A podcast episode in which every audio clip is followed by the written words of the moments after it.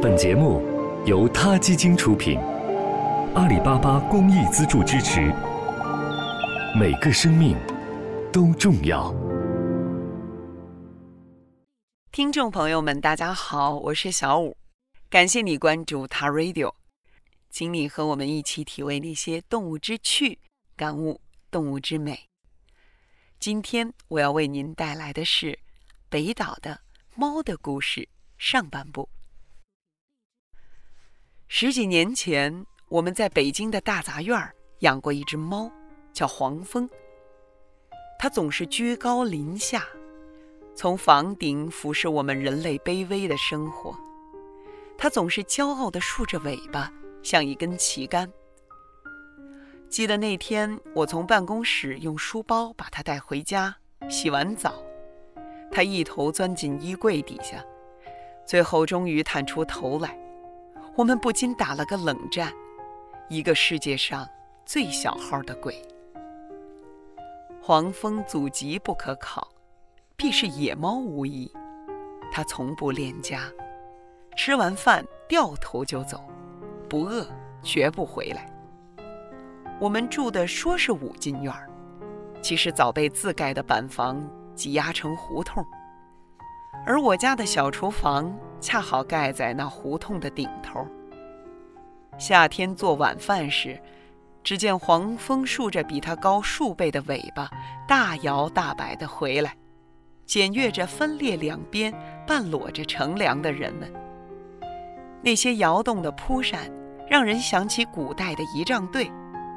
最终，黄蜂和他的情人私奔了，翻越海浪般的屋脊，弃我们而去。我的女儿甜甜对巴黎的狗品头论足，都不甚满意。最后，在一家美容店门口碰见条比巴掌稍大些的哈巴狗，系着粉色蝴蝶结，让甜甜看中了。那狗边叫边打喷嚏。愤怒的像个摇头风扇，甜甜忍不住上去抚摸，竟被它咬了一口。我带甜甜从巴黎到美国，她妈妈也从新加坡赶来。我们在北加州的小城戴维斯团圆，安家落户。狗，仍是甜甜的主要话题。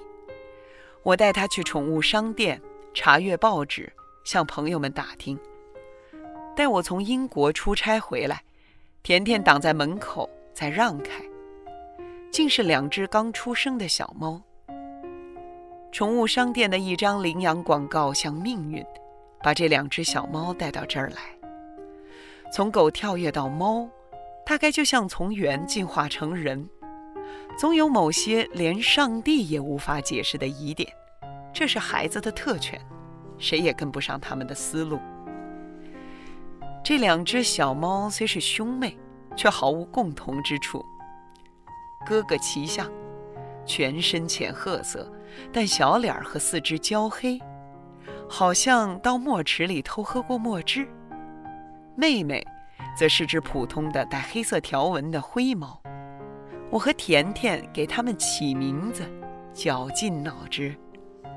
最后，甜甜把常挂在嘴边的动画片。《狮子王》里的咒语哈库纳马塔塔，拆开并简化，哈库和马塔。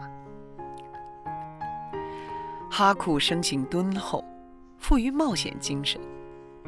他对人很傲慢，爱答不理，穷极无聊时也会窜到你身上，纯属好奇，看看你怎么吃饭、写作或与人交谈。马塔胆小，警觉。见人喜欢撒娇打滚儿，但随时准备逃窜。它的尾端有个弯钩，大概出生不久被门夹伤过。这不愉快的童年经验将伴其一生，可没有一个心理医生能跟他说清楚门是怎么回事儿。有了猫，我们租的单元永远门窗紧闭，哈库和玛塔天天闯祸。在床下拉屎撒尿，掀翻纸篓；在新买的意大利皮沙发上磨爪，防不胜防。我只好充当警察，关门打猫，没有证人，总不至于被防止虐待动物组织告到法庭。每当我狂怒地向猫扑去，甜甜总是拦着我，又哭又喊，让猫儿们及时逃脱。有时转念一想，猫若大一百倍就是虎，甜甜得反过来，得为我求情。